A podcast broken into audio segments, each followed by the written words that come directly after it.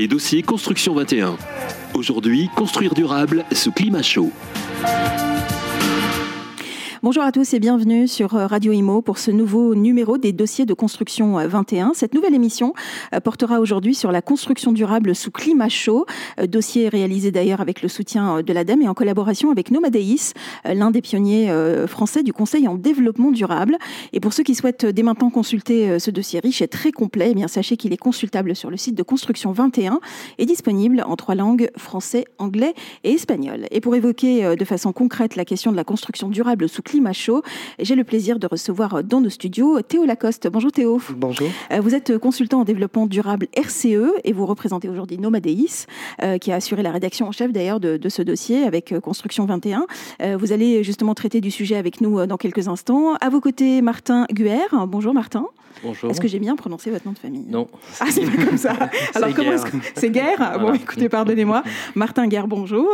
Euh, vous êtes chef de projet dispositif Rex Bâtiment Performant. Euh, vous allez nous expliquer hein, ce que ça veut dire, parce que ça a l'air euh, comme ça très flou, mais ça a quand même une importance très particulière pour ce genre de projet. Et nous avons en ligne avec nous Nicolas Vernou-Tello. Bonjour Nicolas. Bonjour. Nicolas, vous êtes très loin d'ailleurs. Vous êtes où là exactement? Je suis dans les Antilles françaises. Ah bah vous, avez, vous, avez, bien de la chance.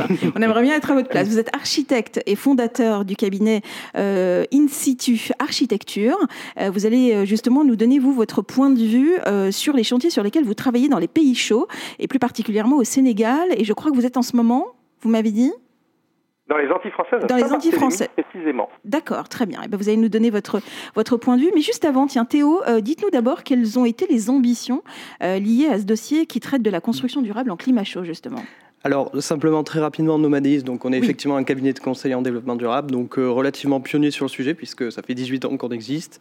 Euh, on a réalisé à peu près 650 missions dans 50 euh, pays, et on s'est intéressé assez rapidement, donc depuis à peu près le début des années 2010, sur la question de la construction durable sous climat chaud, donc sous différentes latitudes. Donc nous, on approche la question notamment géographiquement, on va dire, à la fois dans les pays du Sud, donc on a réalisé un panorama des matériaux biosourcés dans 15 pays, de voir un peu comment ils étaient mis en œuvre, effectivement dans différents pays, sous différents types de climats. Et euh, on est aussi euh, très présent dans l'outre-mer français, donc spécifiquement à La Réunion et Mayotte, euh, dans ces deux territoires. Donc on a réalisé des études sur notamment le potentiel des filières locales, mm. donc voir en gros quelles étaient les conditions et moyens, on va dire, de développement, de structuration de filières locales pour faire en sorte que justement ces, territoires soient plus autonomes sur le point de vue des matériaux et qu'elles aient moins besoin d'en importer. alors sur ce dossier, donc effectivement l'enjeu, c'est que le périmètre en fait du, du dossier n'allait pas de soi. C'est-à-dire qu'en fait on raisonne euh, donc le titre, c'est effectivement construire durable sous climat chaud. Mais quand on regarde les classifications, par exemple de Köppen, donc c'est une classification du climat, on se rend compte qu'en fait le, terme de climat chaud n'existe pas et que en fait nous, dans notre dossier, il recoupe plusieurs euh, plusieurs zones géographiques, on va dire, donc euh, à la enfin, plusieurs zones climatiques, donc à la fois climat de mousson, climat équatorial par exemple, climat sec chaud et climat tropical humide. Et en fait la réalité constructive, on va dire, sous ces différentes zones est, est différente. ce qui fait qu'en fait pour appréhender la question constructive sous climat chaud, euh, et plus généralement la transition écologique euh, et énergétique du secteur de la construction sous ces latitudes, il a fallu se poser la question de la cohérence des enjeux hmm. euh, auxquels ces régions du monde étaient confrontées. Et en fait, on se rend compte que ces régions, donc le recours, on va dire, le développement de la, de la construction durable permet de répondre à des enjeux à la fois sociaux, donc marqueurs identitaires de, du bâti vernaculaire par exemple, des enjeux qui sont économiques aussi, développement des filières locales, et puis des enjeux environnementaux, c'est faire en sorte de, que ces populations utilisent moins la hmm. climatisation pour se réchauffer. C'est surtout en rapport avec euh, les comportements, voire les attitudes régulières des, des, des habitants. Des habitants, tout à fait. Alors il y a un enjeu effectivement de ce point de vue-là sur les, mm. les, usages, mais il y a aussi un enjeu de faire en sorte que justement on intègre tout un ensemble de dispositifs architecturaux qui font que euh, ces habitants puissent se passer plus de climatisation et recours par mm. exemple à la ventilation naturelle. Donc, euh, et, et, donc voilà. Donc sur le périmètre du dossier, on l'a effectivement abordé sous l'angle des enjeux. C'est pas un dossier exhaustif sur toutes les pratiques qui, peut, qui peuvent exister sous le climat chaud, mais on a essayé de voir comment ces pratiques pouvaient répondre à ces différents enjeux. Mm. Donc voilà, si voilà, pour avoir. Et eu des réponses concrètes d'ailleurs. Hein. on va le découvrir euh, tout au long de cette euh, table ronde. Martin Guerre, chef de projet dispositif Rex Bâtiment Performant. Alors d'abord, AQC, c'est quoi? Alors, c'est une association loi 1901 euh, qui a une mission euh, de prévention des risques et d'amélioration de la qualité dans la construction. Ah oui, c'est important. Voilà, c'est important. alors, justement, c'est quoi alors le dispositif REX BP que vous Le euh, dispositif REX, c'est un de nos outils d'observation. Oui. les travaux de la QC sont basés sur l'observation. On a un observatoire de la qualité de la construction et au sein de cet observatoire, plusieurs outils, dont le dispositif REX. Donc ce dispositif-là vise à faire des retours d'expérience dans les bâtiments performants en France métropolitaine et dans les DROM, ce qui nous intéresse aujourd'hui. Mmh. Et comment on s'en sort Alors dites-nous. Alors euh, aujourd'hui, on allait voir donc euh, des bâtiments performants à la Réunion, dans les Antilles, en Guyane, on en a vu à peu près 170. Oui. Ce sont des bâtiments qui euh, visent des objectifs de la RTA ou qui sont labellisés ou qui en tout cas ont une longueur d'avance, on va dire, sur les constructions classiques. Et sous ces latitudes, euh, un bâtiment performant, c'est un bâtiment sans climatisation hmm. euh, en général ou avec une climatisation raisonnée. Et donc pour arriver à ça, il y a tout un tas de dispositions à mettre en œuvre euh, pour que ça fonctionne. Excusez-moi, c'est quoi, quoi, une climatisation raisonnée? Eh bien, ça va être une climatisation qu'on ne va pas utiliser euh, à longueur de temps, mm. euh, qui peut être à certains moments de la journée, que dans certaines pièces, par exemple. Ça peut être une alternative. Raisonner, ça vient de raisonnable. Donc, il faut être raisonnable en matière de climatisation. Le mieux, c'est de ne pas en avoir, mais euh, il y a des contraintes de bruit, il y a des contraintes d'intimité dans les logements, etc., qui parfois vont faire que on va avoir du mal à s'en passer, quand même, mm. même si l'objectif est, bien d'être au maximum sur la ventilation naturelle. D'autres observations en rapport euh, justement qui ont été... Euh... Ouais, on, on, observe beaucoup de choses hein, du coup, mais euh, bah, il y a des observations donc, sur la ventilation naturelle, comment bien la mettre en œuvre. Euh, ensuite, il y a comment on protège notre bâtiment des aléas mm. climatiques, parce qu'on est quand même sous des, des climats où il y a beaucoup d'eau en général, des températures élevées, un fort ensoleillement. Donc euh, nos bâtiments, voilà, ils sont mis à rude épreuve. Euh, il faut euh, que les matériaux résistent, durent dans le temps. Que ce soit les matériaux qui sont mis en œuvre en façade, etc., ou les équipements hein, qui subissent, voilà, notamment le taux d'humidité mm. qui, est important. Donc il va falloir bien construire. Nous, on est vraiment sur cet angle-là. Hein, c'est, euh, on veut des bâtiments performants. comment faire pour qu'ils soient vraiment performants à la fin mm. Quelle conception, quelle mise en œuvre, quelle utilisation on doit faire de ces bâtiments pour que ça fonctionne et qu'on ait bien des économies d'énergie et du confort à la fin. Alors, je vous propose d'aller du côté du, Sénégal hein, et des Antilles françaises avec euh, Nicolas euh, Vernoutello. Bonjour Nicolas, vous êtes encore là? Oui, oui, je suis toujours là. Alors Nicolas, euh, vous êtes architecte et fondateur donc du cabinet In situ Architecture. Alors présentez-nous d'abord le cabinet. Qu'est-ce que vous y faites? Alors le cabinet In situ Architecture est un petit cabinet dirigé par deux architectes associés, Jérôme Lamissi et moi-même. Alors on travaille sur des programmes très variés, à des échelles d'ailleurs euh, également euh, très différentes, euh, ce soit aussi bien de, de, de l'hôtellerie, du logement, passant par du bureau ou de l'équipement, principalement en France et dom-tom et également un petit peu à l'étranger mhm. avec notamment cette réalisation qu'on a livrée au printemps 2019, l'église de Nianing. Oui, effectivement, qui est l'une des plus célèbres hein, au Sénégal d'ailleurs. Alors, il se trouve que euh, cette, cette, église a reçu également euh, en 2019 euh, l'architecture Master Prize, qui est un prix international, et euh, également le Global Award and Design euh, en 2019, et également l'International Design Award. Donc, mm. effectivement, on a reçu on a reçu trois prix internationaux coup sur coup pour cette réalisation, dont on est extrêmement fiers. Vous pouvez nous expliquer, Nicolas, les particularités de ce bâtiment, ce qui en fait justement un, bâtiment exceptionnel? Alors euh, sur le plan euh, sur le plan bioclimatique, puisque c'est un peu le sujet aujourd'hui, et je vais me concentrer là-dessus, euh, parce que ce bâtiment évidemment dans sa conception relève de, de, beaucoup de contraintes, en tout cas cherche différentes pistes à différents endroits. La question euh, bioclimatique pour nous, elle était, euh, elle était au cœur de la conception initiale euh, du projet, et on est parti d'une observation, d'une observation de la nature. C'est-à-dire que mmh. moi, en tant qu'architecte des PLG, je suis un, généraliste. Travaillant sur un projet au Sénégal, il est compliqué de, de de, travailler avec des bureaux d'études, euh, parce que localement, des bureaux d'études sur la ventilation, euh, il n'y en a pas. Euh, m'adjoindre les services de bureaux d'études en France euh, engendre des coûts importants, etc. Donc il fallait que, en tant qu'architecte et généraliste, euh, je puisse avoir une approche euh, sur la question de, de, de, la ventilation et du bioclimatisme euh, que je mène euh, quelque part avec, avec ma propre expérience. Mais pardonnez-moi Nicolas de vous couper. Juste une petite question. Vous n'auriez pas pu travailler par exemple avec Martin Guerre et, et le dispositif Rex Bâtiment par exemple? Alors, sur ce type d'observation? Comme je vous le disais, c'est une histoire de, de coût et de, et de, et de maîtrise, et de, maîtrise de, d'honoraires. Hein. Euh, on, est, euh, on est au Sénégal et, ah euh, et le maître d'ouvrage a évidemment des référencements coûts qui ne permettent pas de pouvoir avoir une maîtrise d'œuvre telle qu'on l'entend en oui, France. Oui, effectivement, ce ne sont pas les mêmes coûts. de mm. différents types de, de, de, bureaux d'études. On a pu travailler avec un bureau d'études structure sur place, ce qui évidemment était était essentiel. On en a trouvé un d'ailleurs, euh, le bureau d'études ETEX, mais euh, mais sinon il fallait se limiter, euh, mm. il fallait se limiter à ma propre expérience sur la question de la ventilation. Alors nous, on a, du coup, on est parti d'une observation de la nature, puisqu'en arrivant sur sur le site au Sénégal, ben, qu'est-ce qu'on a trouvé? On a trouvé des termitières. on connaît tous, hein, on a tous cette image en tête de la de la grande termitière euh, alors il y a différents types de termitières, hein, mais euh, en Afrique, notamment au Sénégal, euh, on a une termitière qui est, qui est un édifice qui fait plusieurs, qui peut faire plusieurs mètres de haut, mm. construit tout en terre, et, et on a voulu comprendre un peu comment ça marchait. Alors il y a un architecte qui s'est intéressé au principe du fonctionnement de la ventilation de la termitière, qui est un, un vieil architecte à qui je rends hommage, qui s'appelle Mike Pierce, et qui avait déjà travaillé euh, euh, en Afrique du Sud sur un bâtiment, euh, Lisgate Building, euh, sur le principe de la ventilation passive dans ce bâtiment, inspiré, bio-inspiré du principe de ventilation mm. de la termitière.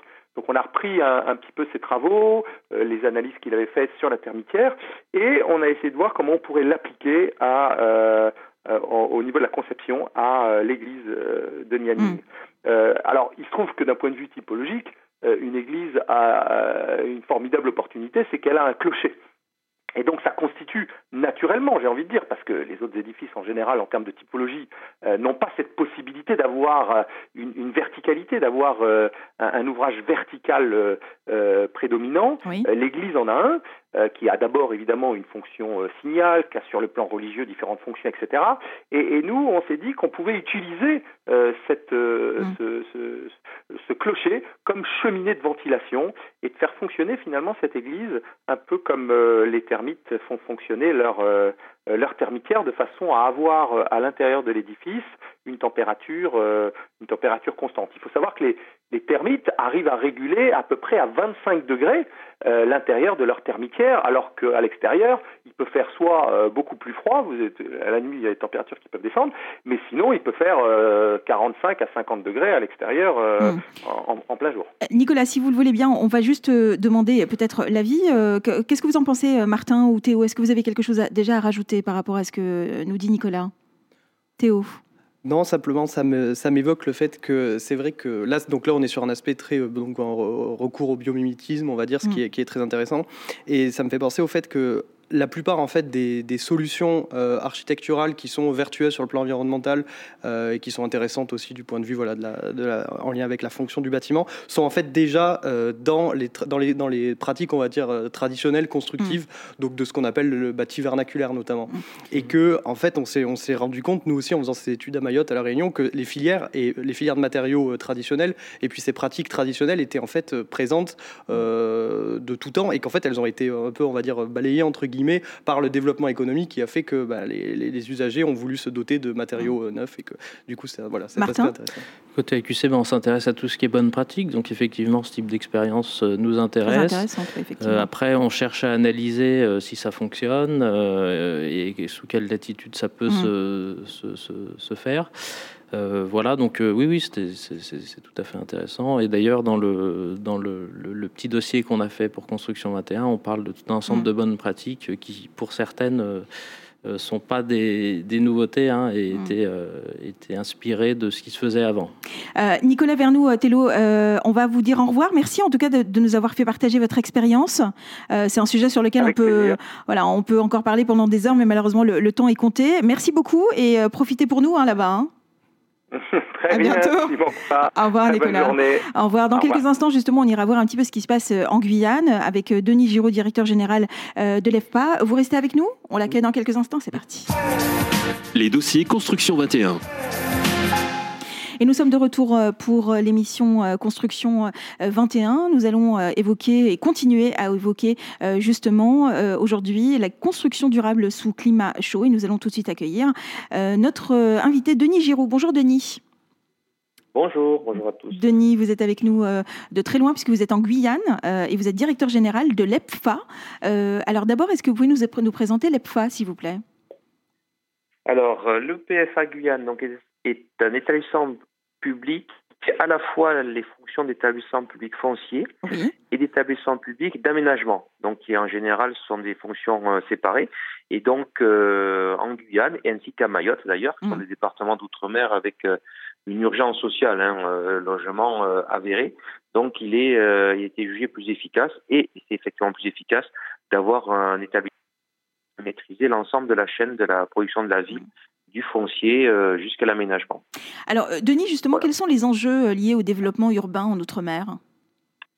Alors en Outre-mer, alors il y a deux situations assez différentes. Vous avez des départements comme les Antilles, Guadeloupe, Martinique par exemple, qui sont plutôt des départements vieillissants avec une population qui augmente peu, mais des enjeux ben, d'adaptation à, à l'évolution de démographique, à l'âge, etc., aux questions sismiques aussi, par exemple, mhm. et des départements comme la Guyane ou Mayotte, où là, on est à l'inverse euh, sur une, euh, des populations qui augmentent énormément. Donc en Guyane, euh, la population double tous les 20 ans.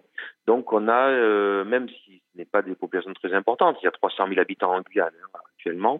Donc ça pose des enjeux tout à fait considérable d'aménagement du territoire, mm. puisque la Guyane est un territoire immense, hein, c'est grand comme la Nouvelle-Aquitaine, hein, c'est très grand, recouvert à 95% de forêt amazonienne, euh, avec un littoral euh, bon, euh, habité, plutôt inondable. Donc en fait, on a un paradoxe chez nous qui est le fait qu'il y a énormément d'espace, mais que paradoxalement, les espèces, les espaces aménageables et a fortiori les espaces aménagés mhm. sont, euh, sont peu nombreux.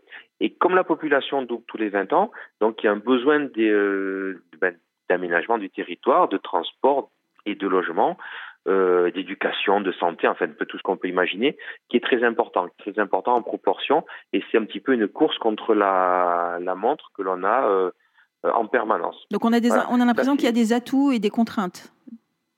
Il y a des atouts euh, importants. Il y a euh, mm. bah, énormément de ressources en bois, par exemple, hein, pour, pour construire, et des contraintes qui sont donc liées à cette démographie importante et liées aussi euh, à l'urbanisation en tant que telle, puisque euh, évidemment, comme la production, on va dire aujourd'hui légale hein, de, de, logements en particulier n'arrive pas à suivre, eh bien on a en Guyane, euh, également en Mayotte, sans parler à la place de mon collègue Mayotte, mais on a en Guyane un développement très important de l'habitat illégal, informel. Pour vous donner un ordre de grandeur, Aujourd'hui, en Guyane, 40% des logements, des, des constructions euh, existantes sont des logements illégaux, euh, ah construits sans autorisation.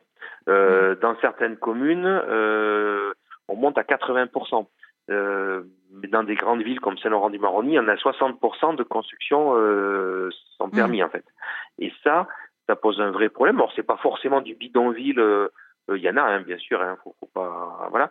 Euh, mais ça pose des vrais problèmes. Ce sont des quartiers globalement informels euh, qui posent des, des, des questions de, mm. de, de vie, euh, de quartier, de qualité très importantes et des questions sociales aussi assez graves. Et pourtant, Denis, il y a un quartier dont vous voulez nous parler, qui est le quartier, l'éco-quartier Hibiscus, qui a remporté d'ailleurs le Grand Prix Quartier Durable lors des Green Solutions Awards France en 2019. Est-ce que vous nous en dire deux mots rapidement? Tout à fait. Donc là, c'est un aménagement donc par le PFA, donc au sens de son rôle de EPA, donc où nous essayons, euh, enfin nous réussissons même hein, à pouvoir changer un petit peu de, à la fois changer de braquet en termes de, de quantité et surtout aussi de changer de braquet en termes qualitatifs. Et pour ça, donc on vise euh, tous nos aménagements, mmh. donc euh, dans le cadre d'une opération intérêt national qui a été créée il y a trois ans et qui couvre toute la Guyane, de pouvoir aller le plus possible voire systématiquement sur des labels éco-quartiers, ce qui est le cas d'Hibiscus, donc qui est un quartier euh, qui est euh, quasiment en, qui touche, enfin qui est l'extension immédiate de Cayenne, euh, à côté de l'université, nouvelle mmh. université donc de la Guyane, et qui a permis d'être labellisé écoquartier et de, de gagner donc, le Green Award cette année. Enfin, cette année, il y, a, il y a quelques mois, donc fin l'année dernière, oui. et qui voilà l'année dernière et qui donne voilà qui est de l'urbanisme moderne mmh. adapté au milieu amazonien, adapté à la Guyane avec une attention sur les questions de circulation d'air, avec une attention sur les espaces publics, une grosse attention sur des questions de gestion de l'eau, parce qu'on est en zone globalement inondable hein, sur le mm. littoral guyanais, et, euh, et, qui donne une autre vision de ce que peut être l'urbanisme euh, de la Guyane de demain. Comme quoi il y a des choses à faire et, que c'est encore possible. Merci beaucoup Denis Giraud d'avoir été avec nous. Tout à fait. En tout cas de, Guyane, directeur général de l'EPFA, c'est comme ça que vous avez dit tout à l'heure? Absolument, EPFA, c'est plus facile à prononcer. Merci tout à fait. Merci Denis, à bientôt. Merci. Euh, Martin Guerre, Théo Lacoste, je vais vous donner le, mot de la fin. Hein. Vous avez entendu plein de choses, hein. je vous ai senti très attentif. Vous pouvez nous dire un petit peu ce que vous avez pensé de tout ça, peut-être nous faire une conclusion Théo Alors, après Martin. Euh, moi, je voulais, pour conclure, peut-être finir sur une note d'optimisme, parce que donc Nomadéis a conduit une, enquête auprès des artisans de la, construction, donc des professionnels de la construction à, La Réunion, auprès d'un panel à peu près de 250 professionnels. Et ce qui, est ressorti de l'enquête, c'est qu'environ euh, trois quarts des professionnels interrogés se sentaient euh, acteurs véritablement de la transition écologique euh, énergétique. Et euh, ce chiffre, si on le met en regard par exemple de chiffres qu'on a dans les régions métropolitaines, euh, c'est plus bas, c'est plutôt autour de 60% par exemple en région PACA. Donc c'est qu'il y a vraiment un volontarisme euh, local qui est perceptible sur ces questions-là. Une vraie prise de conscience. Une vraie prise de conscience, mmh. et que du coup c'est voilà, quelque chose de très positif. Et par ailleurs, juste pour finir, là donc on a parlé de Mayotte, mais c'est vrai que même y compris donc les pouvoirs publics qui sont les principaux opérateurs dans ces territoires souvent font ont aussi un, portage en faveur politique mmh. fort en faveur de, de la transition écologique, puisque par exemple le vice-rectorat à Mayotte, qui gère tous les aspects euh, construction de lycée, par exemple, souhaite vraiment mobiliser euh, de plus en plus de matériaux locaux dans tous ces projets. Donc voilà, ce double effet de, volontarisme local, politique et de la part des professionnels fait qu'on peut être optimiste sur l'avenir. Martin? Être optimiste aussi. Allez-y, continuez dans l'optimisme. Euh, donc, nos travaux, effectivement, de retour d'expérience montrent qu'il y a beaucoup de choses positives qui se passent hein, sur ces territoires. Il y a, il y a plein de, bonnes pratiques qui peuvent être reprises euh, par les, acteurs qui veulent se lancer dans la construction performante. Donc, à la QC, on met à disposition ces ressources gratuitement dans une mallette pédagogique du dispositif Rex Bâtiment Performant, donc euh, sur le net. Et puis, pour parler un petit peu de ce qui arrive, la QC va être pilote d'un programme qui s'appelle Ombré. Oui et dans le cadre de ce programme, on va, on va créer un réceptacle de toutes les ressources qui existent sur ces territoires et on va créer des nouvelles euh, productions, mmh. euh, justement pour aider les acteurs à construire mieux, à aller plus loin dans leur, euh, dans leur approche et dans la construction durable sur ces territoires. on sera très attentif en tout cas à tout ce qui se passe. Merci beaucoup Martin Guerre d'avoir été avec nous et, Théo Lacoste, merci de vous être déplacé jusqu'à nous. sachez que si vous souhaitez réécouter cette émission, d'abord elle est disponible sur radioimo.fr, mais surtout que vous pouvez consulter ce dossier qui est très riche et très complet, consultable sur les sites de Construction 21 et disponible en trois langues, français, anglais et espagnol.